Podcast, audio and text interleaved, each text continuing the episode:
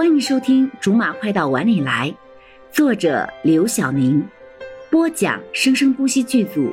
本作品由韵声文乐工作室全程赞助。第八十九章：可怕的罗少。上次你跟罗少公司的那个案子，还记得吗？当然记得，才过去两个月而已。他怎么可能不记得？这是他活到现在最大的败笔。也是从大学出来之后，在工作里和罗少的第一次交锋，他还是输了。表面上是咱们这边的委托人提出和解了，可是你有想过他为什么会突然就提出和解了，而且根本没有跟你这个律师商量吗？他的确是忽略这个问题了。当时知道这个消息的时候，他只顾着生气，跟罗少痛骂那个不靠谱的委托人，却完全忽略了他当时。眼前这个人就是导致他的委托人提出和解的最大的问题。明明起诉的一切文件都准备好了，就差递交给法院了，他却在递交法院的前一天跟对方和解了，而且还是在你毫无察觉的情况下。你是说罗少？没错，他居然可以把这个事情做得天衣无缝，让你毫无招架之力。你觉得这种人？我会不介意吗？可是，当我稍微对他做了一下调查之后，发现跟你住在一起的朋友，居然就是这个罗少的时候，我就更是不得不惊讶一下了。你是想说，我跟他住在一起，居然都没有发现他这些动作吗？这是一方面，还有一方面是，其实他可以给你更严重的一击的，可是他却把这个事。对你的影响降到了最小，同时还实现了他公司的利益。啊，在说什么啊？原来他输的是这么彻底吗？没有被全力反击，没有在法庭上被一锤定音，还是因为罗少在让着他吗？这么多年，他在或真或假的跟他争来争去的，难道都是这样吗？徐树，柠檬的声音从来没有像现在这么虚过。里面没有一点力气和自信。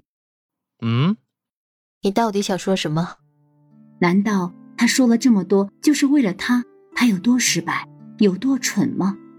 我想说，其实他对你应该是很好了吧？那个案子，他如果想要在和解的情况下，公司还不受损失的话，这里面应该做了很多很多你跟我都想不到的事情。我先出去了。我记得你不是这么喜欢逃避的人，是吗？他有逃避吗？从小到大，他都不知道逃是什么东西。无论是面对什么事情，面对什么人，他都是以无比强硬的手段和态度踩过去。就连绕着走，他都嫌麻烦，更别说逃了。就是他的本能上就并不存在的一件事情才对啊。罗少的事情，我自己会处理好的。这么为难的事情就不劳你操心了。晚上想吃什么？红烧肉吧。柠檬基本是下意识的说出来了，可能是心情太差了吧，竟然连客套话都不想客套一下。好，你会做？应该会吧。我发现你也是个挺神奇的人，中年失婚男，事业有成，还会做家务。进得了厨房，见得了闺蜜，你这样的拿出去肯定特别抢手。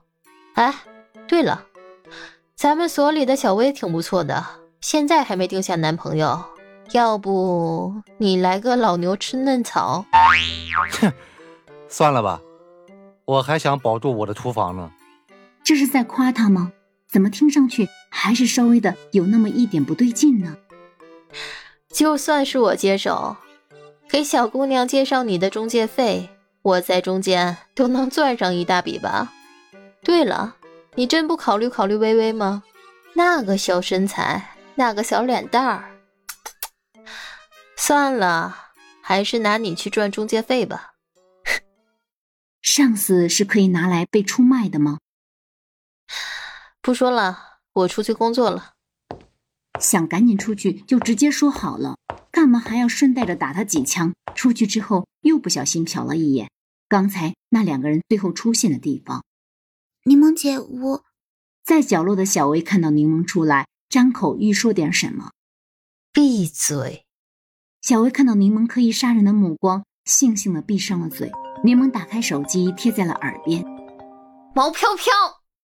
巨大的声音吓得刚刚凑过来的小薇浑身一个机灵，双眼饱含着热泪，悄悄溜走了，小声嘟囔了一句：“柠檬姐好可怕。”干嘛？你不能小点声啊！毛飘飘用了比柠檬还要大的音量来提醒柠檬已经吵到他。晚上去罗少那吃饭。啊啊好。啊啊什么啊？我说晚上去罗少那吃饭。为为为什么？你今天注定不能好好说话了，是不是？哪有什么为什么？你身为罗少的多年好友，现在他好不容易有女朋友了。你难道不应该去拜访一下，看看他的女朋友，然后尝尝他女朋友的手艺吗？好了，以上就是我们播讲的本章的全部内容，感谢您的收听，我们下集不见不散。